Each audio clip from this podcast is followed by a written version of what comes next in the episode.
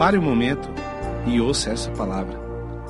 Pare o que você está fazendo, pois essa palavra pode curar, transformar, restaurar e edificar a sua vida. Palavra de hoje: O ultimato de Jesus aos homens. Pastor José Nogueira. Você não veio aqui apenas porque você sentiu, não, de maneira nenhuma. Foi o Espírito Santo de Deus que te trouxe aqui nesse lugar. E eu tenho a plena certeza que Ele tem uma palavra ao teu coração. Ele tem uma palavra ao teu espírito. E você não vai sair daqui da mesma forma que você entrou. Não. Deus vai te tocar hoje. Deus reservou essa noite para você. Deus vai mudar a sua história. Deus tem coisas maiores para realizar na sua vida. Só basta você crer. Querido e amado Pai, nós estamos aqui diante da tua presença, Deus. Eu quero te agradecer, ó Pai, por tudo aquilo já que o Senhor falou conosco. Eu quero te agradecer, ó Pai, pela vida de cada visitante que está aqui conosco nessa noite, Pai. Eu sei que foi o Senhor que os trouxe. Foi o Senhor que os trouxe para esse lugar, ó Pai. E eles não sairão daqui nessa noite, Pai, de mãos vazias, de maneira nenhuma, Pai. O Senhor vai falar com eles. O Senhor vai vir de encontro com eles, ó Pai. Nesse exato momento, Pai, eu quero te pedir, ó Pai, traga a revelação dessa palavra sobre a vida dos teus filhos, que eles possam absorver essa palavra, que essa palavra, Pai, possa penetrar, ó Pai, o coração, Pai, que essa palavra possa penetrar, ó Pai, a divisão, ó Pai, da alma e do espírito, Deus, que o Senhor possa, Pai, de fato, Pai, curar vidas através dessa palavra que o Senhor possa, Pai, de fato, Pai, restaurar casamentos, restaurar, ó Pai, sonhos aqui nessa noite.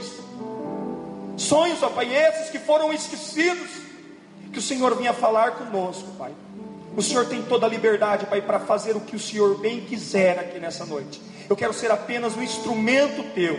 Eu quero ser apenas uma ferramenta sua, Pai, aqui nessa noite. Eu repreendo, Pai, desde já todo cansaço. Eu repreendo, Pai, toda a incredulidade. Eu repreendo, Pai, toda a força contrária, Pai. E declaro, Pai, que esse ambiente, Pai, é um ambiente propício para a manifestação da Sua glória e do Seu poder. Se a igreja está comigo, a igreja diz o quê? Amém. Eu quero convidar você a abrir a sua Bíblia comigo no livro de Marcos. É uma palavra muito conhecida, mas eu tenho a plena certeza que essa palavra hoje ela vai ser um divisor de águas sobre a sua vida. Talvez você já tenha lido ela por várias vezes. Mas hoje Deus quer trazer uma revelação diferente do teu espírito através dessa palavra. Todos encontraram? Marcos, capítulo de número 3, a partir do versículo de número 1.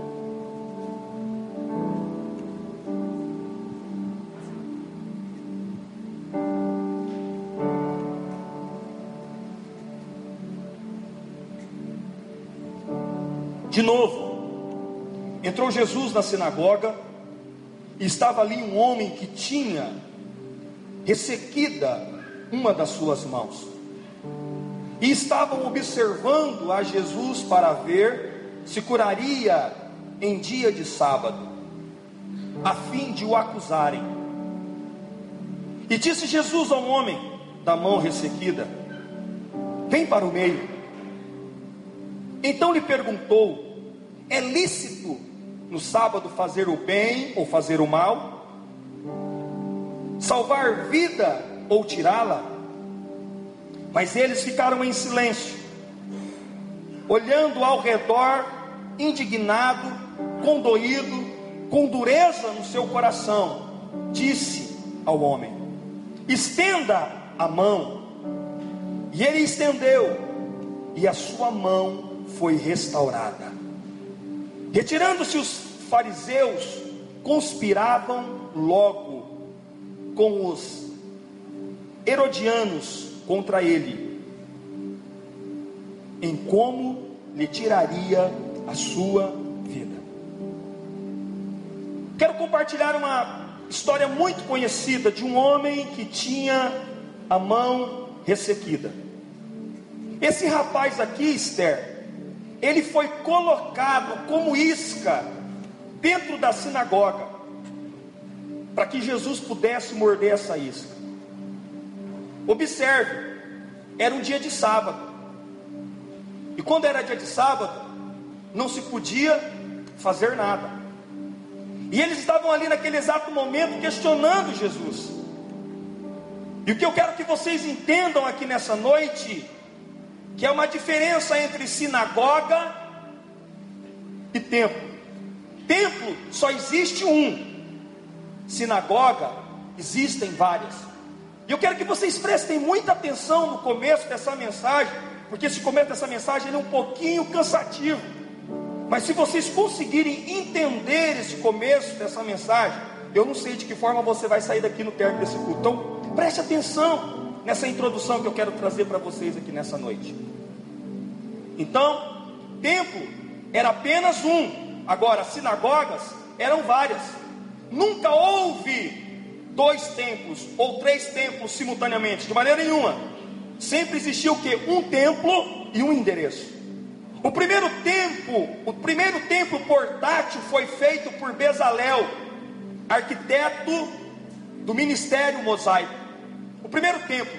O segundo templo foi feito por quem? Por Salomão. E Salomão colocou o fim do templo portátil de Bezalel. E todo mundo conhece e sabe que Salomão fez uma obra linda, uma obra faraônica, algo muito maravilhoso.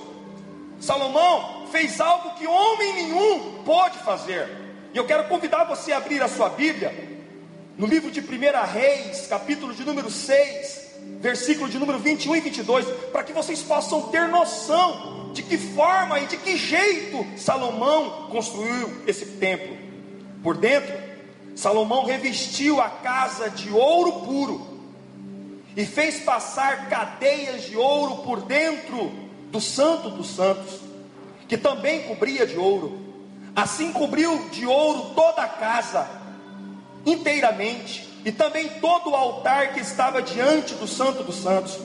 Primeiro a Reis, capítulo de número 6 e versículo de número 30 ainda nos diz bem assim: também cobriu de ouro o assoalho, tanto o mais interior da casa, como também o seu interior. Então, Salomão, quando fez esse templo, ele fez algo magnífico, mas a palavra de Deus nos diz que vem Nabucodonosor. Nabucodonosor vem e queima. Nabucodonosor vem e arrebenta, destrói com aquilo que Salomão havia construído. Então a palavra de Deus nos diz que mais tarde vem quem? Zorobabel. Zorobabel vem e constrói o que, pastor? Um barracão feito do que? De tábua. Agora, se você imagina, algo que era construído de ouro puro, chega Zorobabel e constrói algo depois feito de quê? De tábua e madeira. E esse barracão ficou mais ou menos por 500 anos de pé, até que veio Herodes. Herodes veio e reconstruiu, e é chamado esse templo do segundo templo, porque também ele foi faraônico. A Bíblia nos fala que Herodes construiu um templo maior do que o templo de Salomão. Diz que o templo que Herodes construiu foi o dobro do que aquilo que Salomão havia feito. E quando ele construiu esse templo, Herodes, ele levantou alguns grupos chamados de Herodianos. O que foi que vocês acabaram de ler? No término ali, que os Herodianos estavam conspirando contra Jesus. Então, por isso, vocês precisam entender isso daqui, irmãos. Eu sei que é um pouquinho complicado, mas eu quero que vocês entendam. Quando Herodes constrói esse templo, ele levanta alguns homens. E esses homens são chamados de Herodianos. Quem são os Herodianos? Herodianos são os guardiões do templo. Herodianos são aqueles que guardavam o templo. Quando o templo de Herodes foi erguido, então eles também criaram alguns estatutos.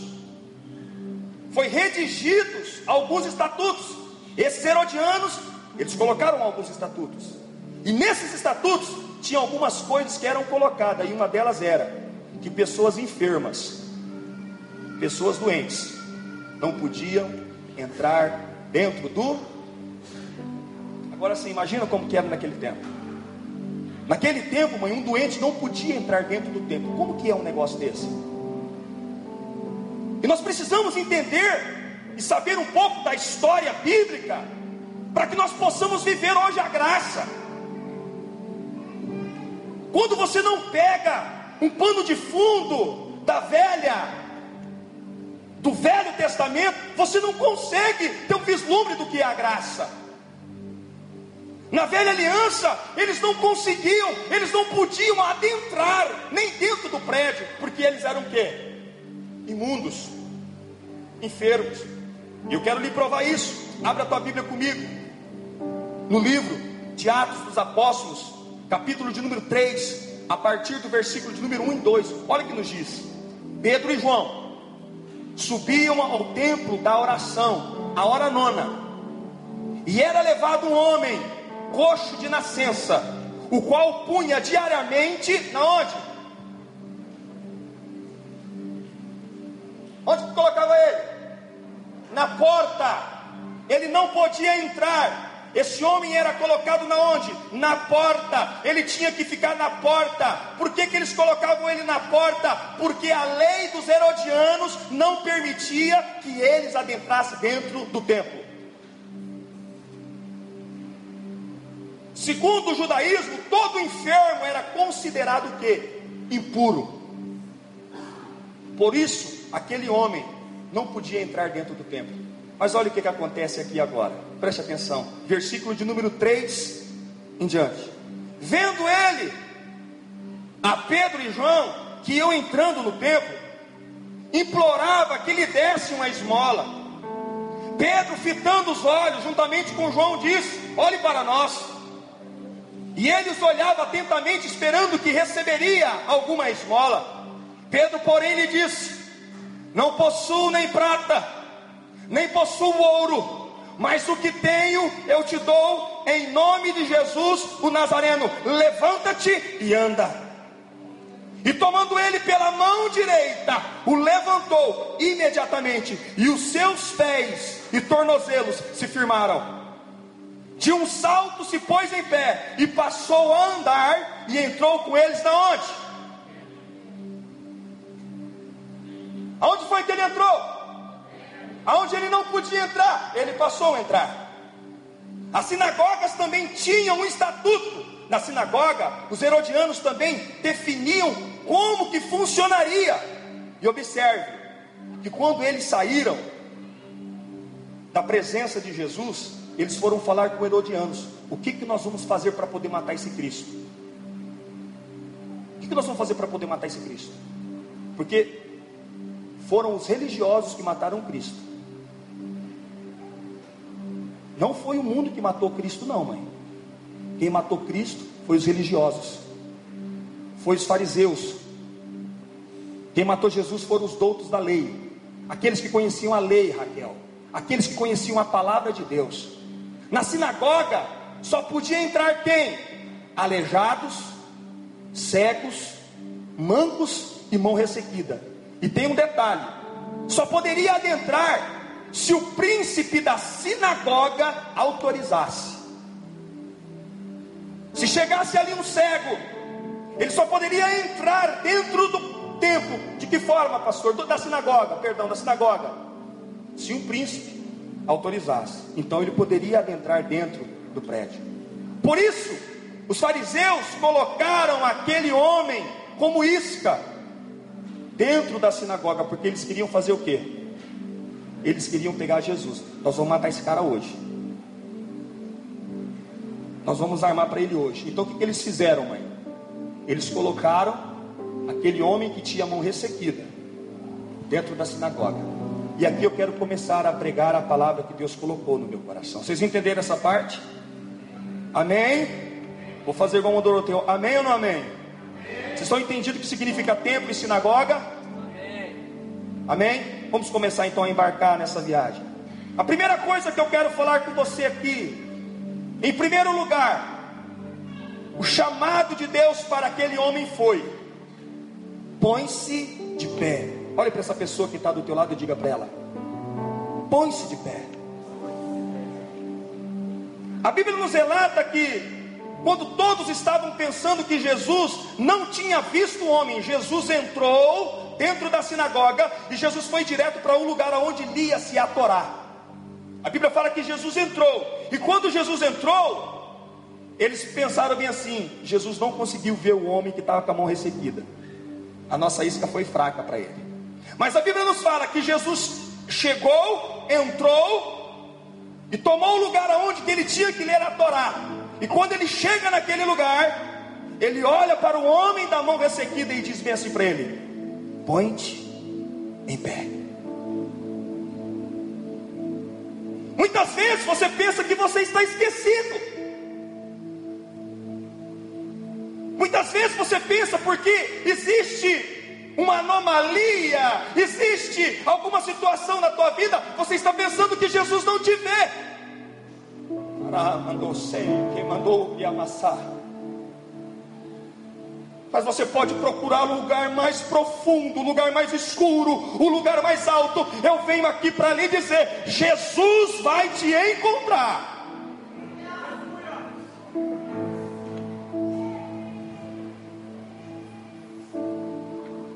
Talvez é você mesmo que está querendo se colocar nesse lugar, se escondendo.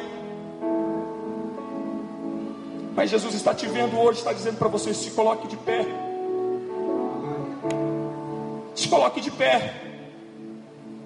E você não precisa ser muito estudado para entender que o canto significa um lugar pejorativo. Aqueles homens quando era cego, aqueles homens, quando tinha a mão ressequida, eles não podiam se assentar aonde todos se assentavam, de maneira nenhuma, Fabiano.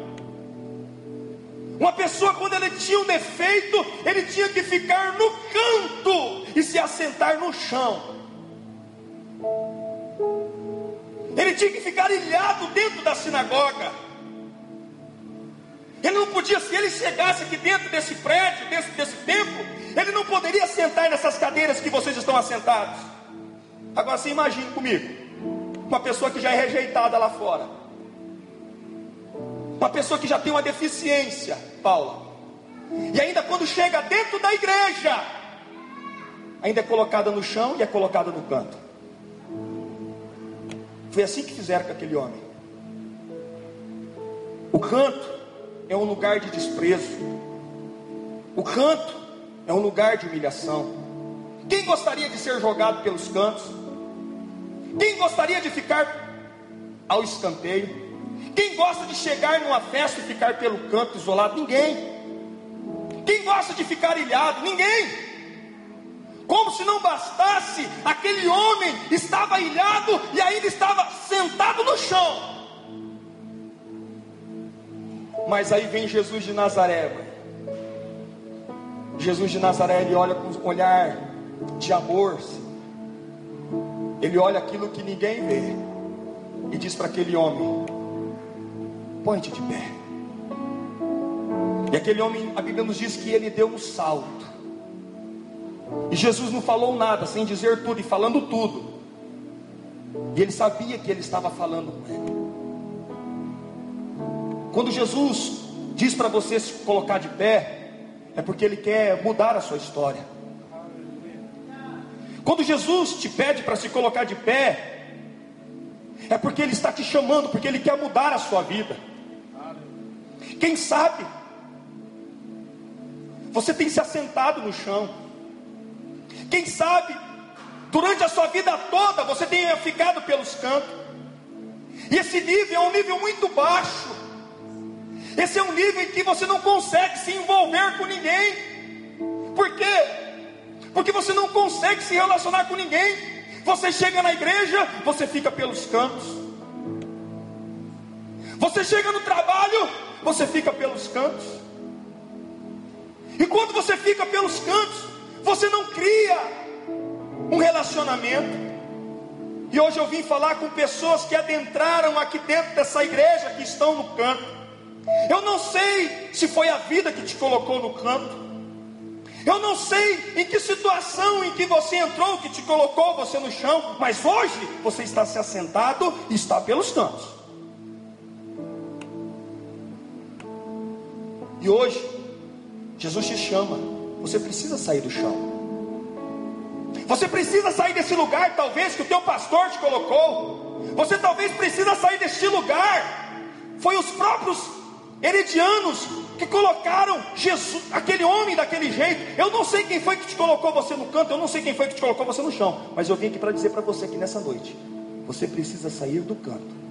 E você precisa sair deste chão, porque Deus tem um novo plano, Deus tem uma nova história para escrever sobre a tua vida.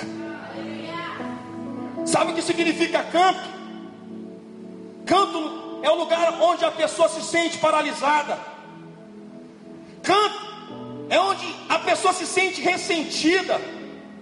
Canto é o lugar onde as pessoas desistiram de viver, é o lugar onde as pessoas desistiram de se desenvolver. Chão é o lugar onde as pessoas não têm mais perspectiva de vida. Chão é o lugar onde as pessoas não sonham mais. E Jesus está dizendo para você que chegou aqui nessa noite desse jeito: põe-te de pé, põe-te de pé, porque eu quero falar contigo. Põe-te de pé, porque eu quero mudar a tua história. Põe-te de pé. O mundo tem te colocado você no canto, a sociedade tem te colocado no canto, mas hoje eu te chamo pelo teu nome e te digo: põe-te de pé, porque eu vou mudar a tua história. A palavra de Deus nos diz em Ezequiel que quando o Senhor se encontrou com ele, e ele viu a glória do Senhor e caiu por terra. Sabe o que, que ele ouviu do Senhor? Ezequiel 2 e 1. Uma voz lhe disse: Filho do homem, põe-te em pé, e eu falarei contigo. Você saiu de casa pedindo para Deus falar com você, não foi? Sim ou não? E Deus está falando contigo nessa noite. Filho do homem, põe-te de pé. Põe-te de pé. Porque eu vou falar contigo nessa noite. Rabando e assar. Ficar de pé fala de posicionamento. O Senhor nessa noite quer que você se posicione diante dessa situação que você tem enfrentado. O Senhor quer que de fato você tome uma atitude de um homem de Deus e de uma mulher de Deus. O chão não é o teu lugar, o canto não é o teu lugar, prostrado não é o teu lugar, mas o Senhor quer que você se coloque de pé porque Ele quer falar contigo nessa noite. Deus te trouxe aqui nessa noite para te tirar do canto. Deus te trouxe aqui nessa noite para poder te tirar do chão. Deus te trouxe aqui nessa noite para poder te tirar da margem. Deus te trouxe aqui nessa noite para poder te colocar de pé. Eu vou escrever uma nova história sobre a tua vida. Levanta-te. Levanta-te. Levanta-te, porque eu quero de fato falar contigo nessa noite. Dá uma catucada nessa pessoa que está do teu lado e diga para ele: o primeiro posicionamento que Deus está pedindo para você nessa noite. Diga para ele: fique de pé. Estão entendendo o que o pastor está dizendo? O segundo lugar desse ultimato que Jesus faz, desse chamado que Jesus faz para esse homem é: vem para o meio. Diga para essa pessoa que está do teu lado: vem para o meio. Diga para ele: vem para o meio. Jesus chamou aquele homem que estava já posicionado, mas o que, que ele faz com aquele homem? Ele chama o homem para onde? Vem para o meio. Vem para o meio significa o quê? Você não pode ficar longe. Você não pode ficar distante. Você não pode ficar sem comunhão. Você não pode ficar sozinho. Tem muita gente que pode ficar sozinho, irmãos. Solidão é uma coisa, Solitude é outra. Solitude é quando você fica com Deus. Agora, solidão é quando você já não tem mais sentido para poder viver. Você quer ficar sozinho pelos cantos. Sabe o que Deus está dizendo hoje para nós, Silvio? Vem para o meio. Vem para o meio. Vem para o meio. Vem para a comunhão. Vem para dentro de uma célula. Vem para a igreja, vem para a oração, vem para o discipulado, vem, vem para o meio. Hoje, Jesus te convida para quê? Para vir por meio, para o meio da oração. Essa semana nós vamos ter toda uma semana de oração. Sabe o que Jesus está fazendo com você? Vem para o meio. Vem para o meio da oração. Vem para a adoração. Vem ficar junto com a sua liderança. Vem para o meio. Vem para o meio. Vem fazer a obra do Senhor. Jesus está chamando você. Vem para o meio. E talvez você pegue e me pergunte, pastor, por que, que eu preciso ir para o meio? Eu vou te responder por que você precisa ir para o meio. Porque Jesus sempre está no meio. E vou lhe provar. Eram três cruzes. Onde que Jesus estava? João viu um trono. E aonde Jesus estava sentado? A trindade é quem? Pai, Filho e Espírito Santo. Onde Jesus está?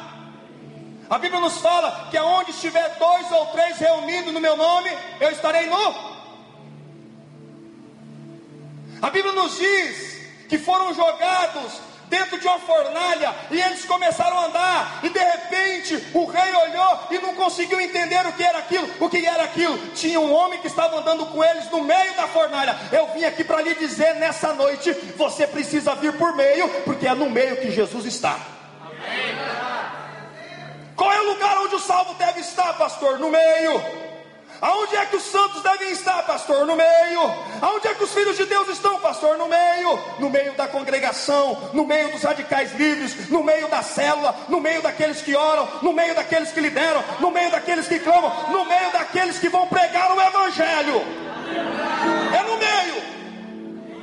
É no meio. Deus não está na margem, mas Deus está no meio.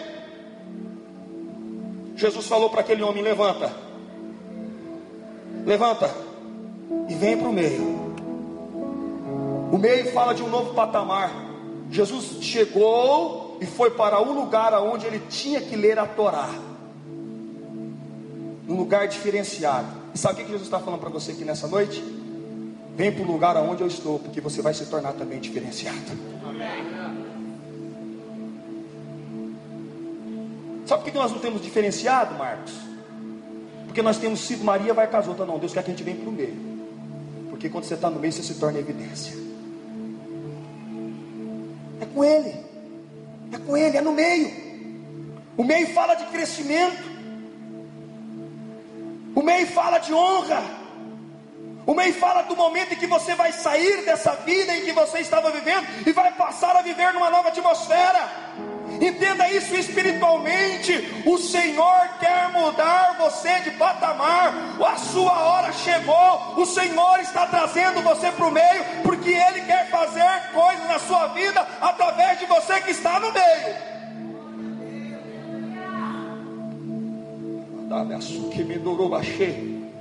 Chegou a hora de você assumir o seu chamado.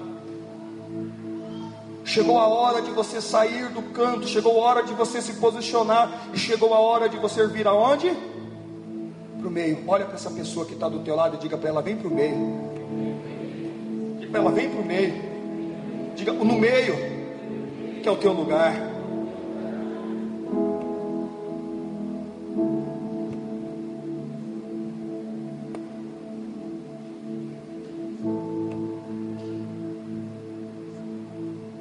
Finalizo agora com o terceiro posicionamento. O último chamamento que Deus deu para aquele homem.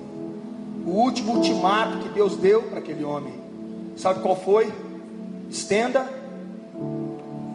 Estenda. Estenda. Preste atenção aqui, Danilo. Aqueles caras estavam desesperados, porque ele tinha se posicionado, o homem tinha se posicionado, sim ou não? Ele tinha vindo para o meio, sim ou não, Moisés? E como que estava a mão dele ainda? Então, a qualquer momento, aquele homem poderia ser jogado para fora, porque você está infringindo, você está quebrando uma das nossas leis. Moisés, não basta apenas se posicionar. Rafael, não basta apenas vir para o meio. Mas nós temos que fazer o que? Estender as mãos. Aquela gente estava desesperada para poder pegar Jesus agora sim. Ele veio para um lugar de destaque. Porém, ele ainda continua com a mão ressequida. O homem estava no meio, mas ainda estava com a mão deformada. Momento ele poderia ser jogado para fora. Jesus, vendo a dureza do coração daqueles homens, Jesus lhe disse: Vem assim, estenda-me a sua mão. E o que aconteceu quando ele estendeu as mãos, irmãs Eli? A mão dele foi restaurada instantaneamente. Você está pensando que vai levar anos? Está pensando que vai levar décadas para que Deus possa restaurar algo que foi destruído na tua vida? Hoje eu vim aqui como homem de Deus para lhe dizer: Deus pode restaurar a tua vida da noite para o dia. Você pode dormir de um jeito e acordar de outro, porque quando o meu Deus entra na parada, o meu Deus ele não cumpre protocolo, o meu Deus não cumpre regra. O meu Deus, quando ele coloca no coração que ele vai abençoar, ele abençoa. O meu Deus, quando coloca no coração que ele vai tirar alguém do canto, colocar no meio, ele não apenas coloca no meio, mas ele cura. E nessa noite ele te trouxe aqui porque ele quer curar a tua vida.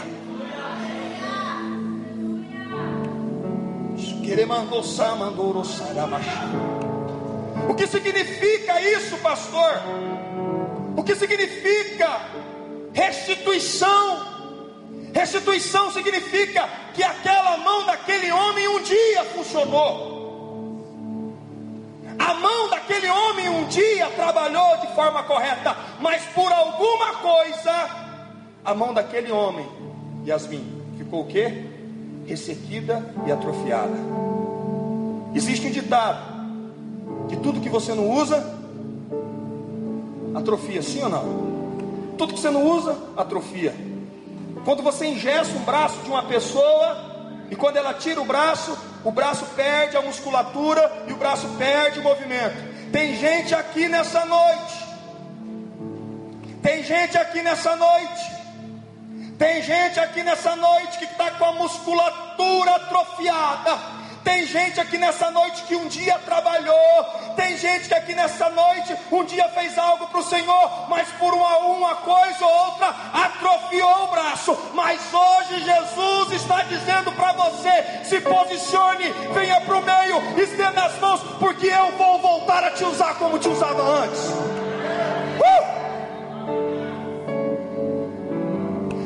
Te usar como usava antes.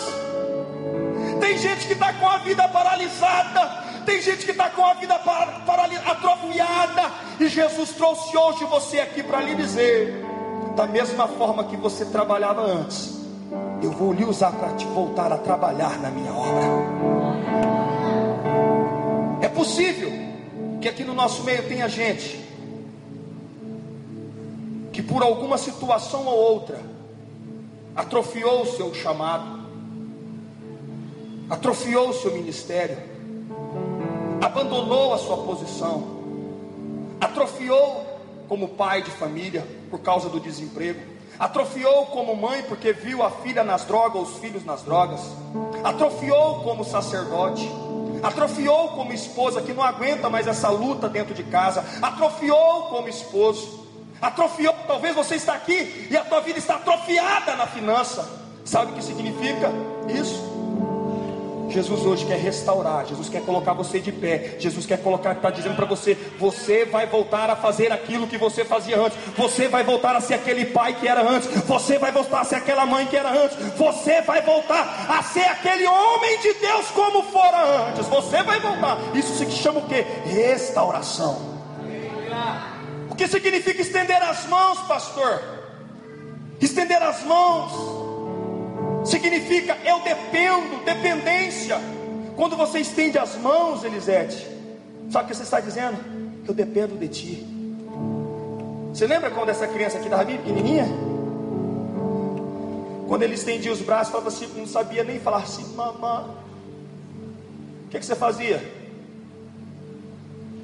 Porque ele estava totalmente dependente de você. Sabe o que significa dependência?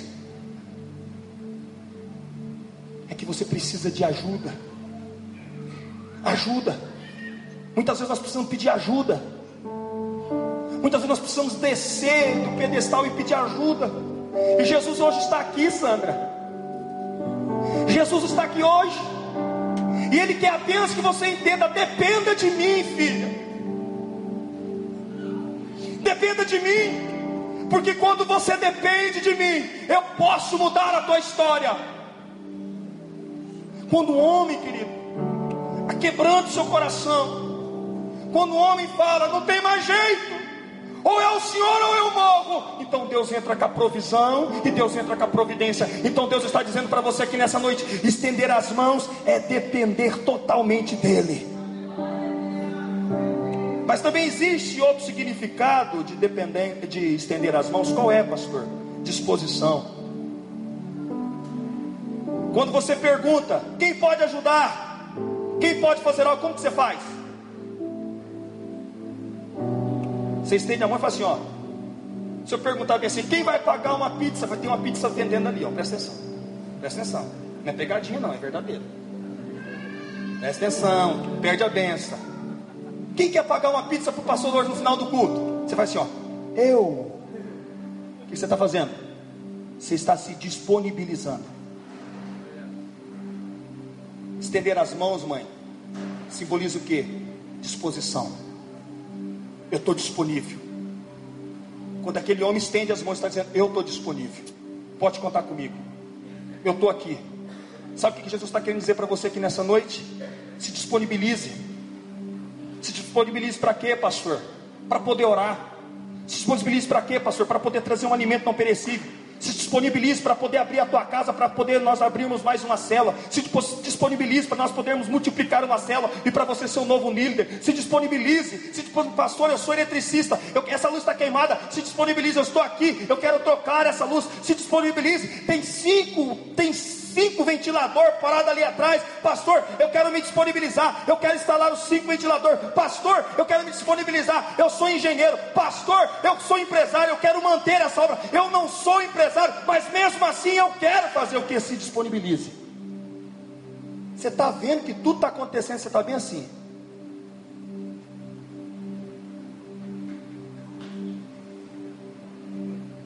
Fabiano, ó, estou aqui.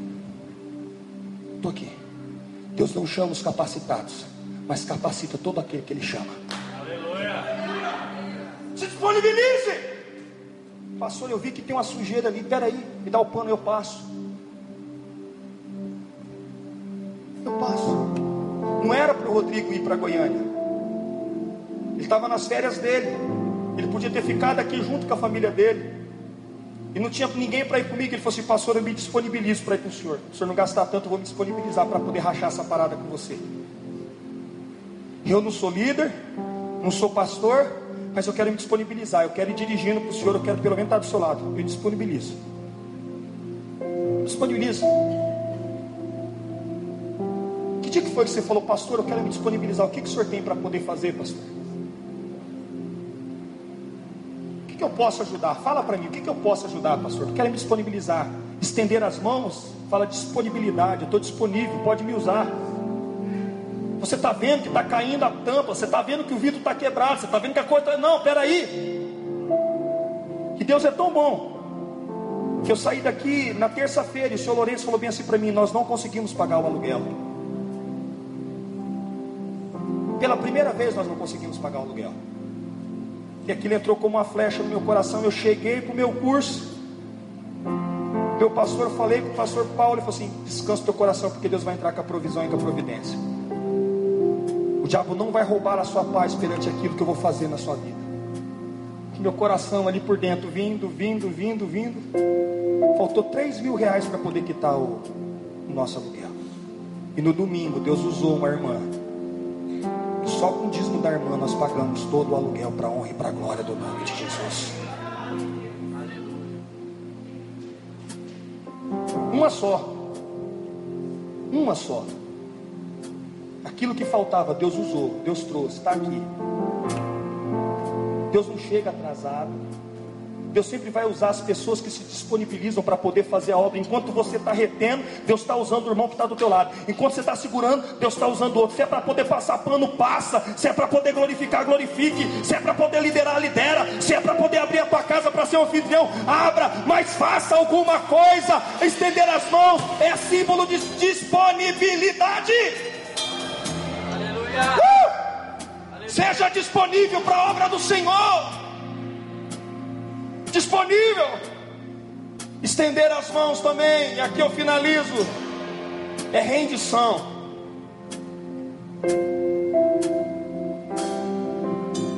Eu não vou mais fugir. Eu me rendo. Quando um policial está perseguindo um bandido encurrala ele no canto, a primeira coisa que ele diz: levante as mãos para cima. E quando ele levanta as mãos,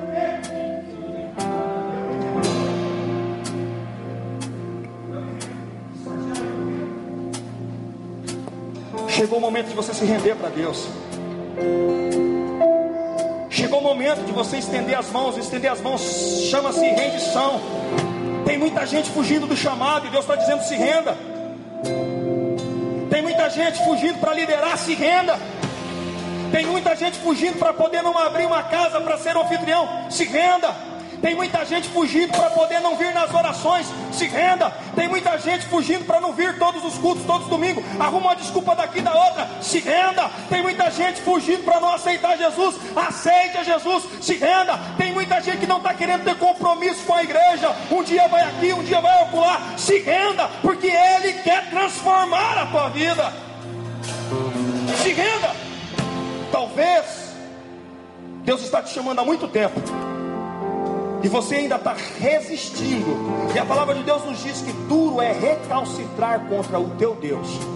Você está recalcitrando, você está fugindo, mas hoje Deus te convida para você se render na presença dEle.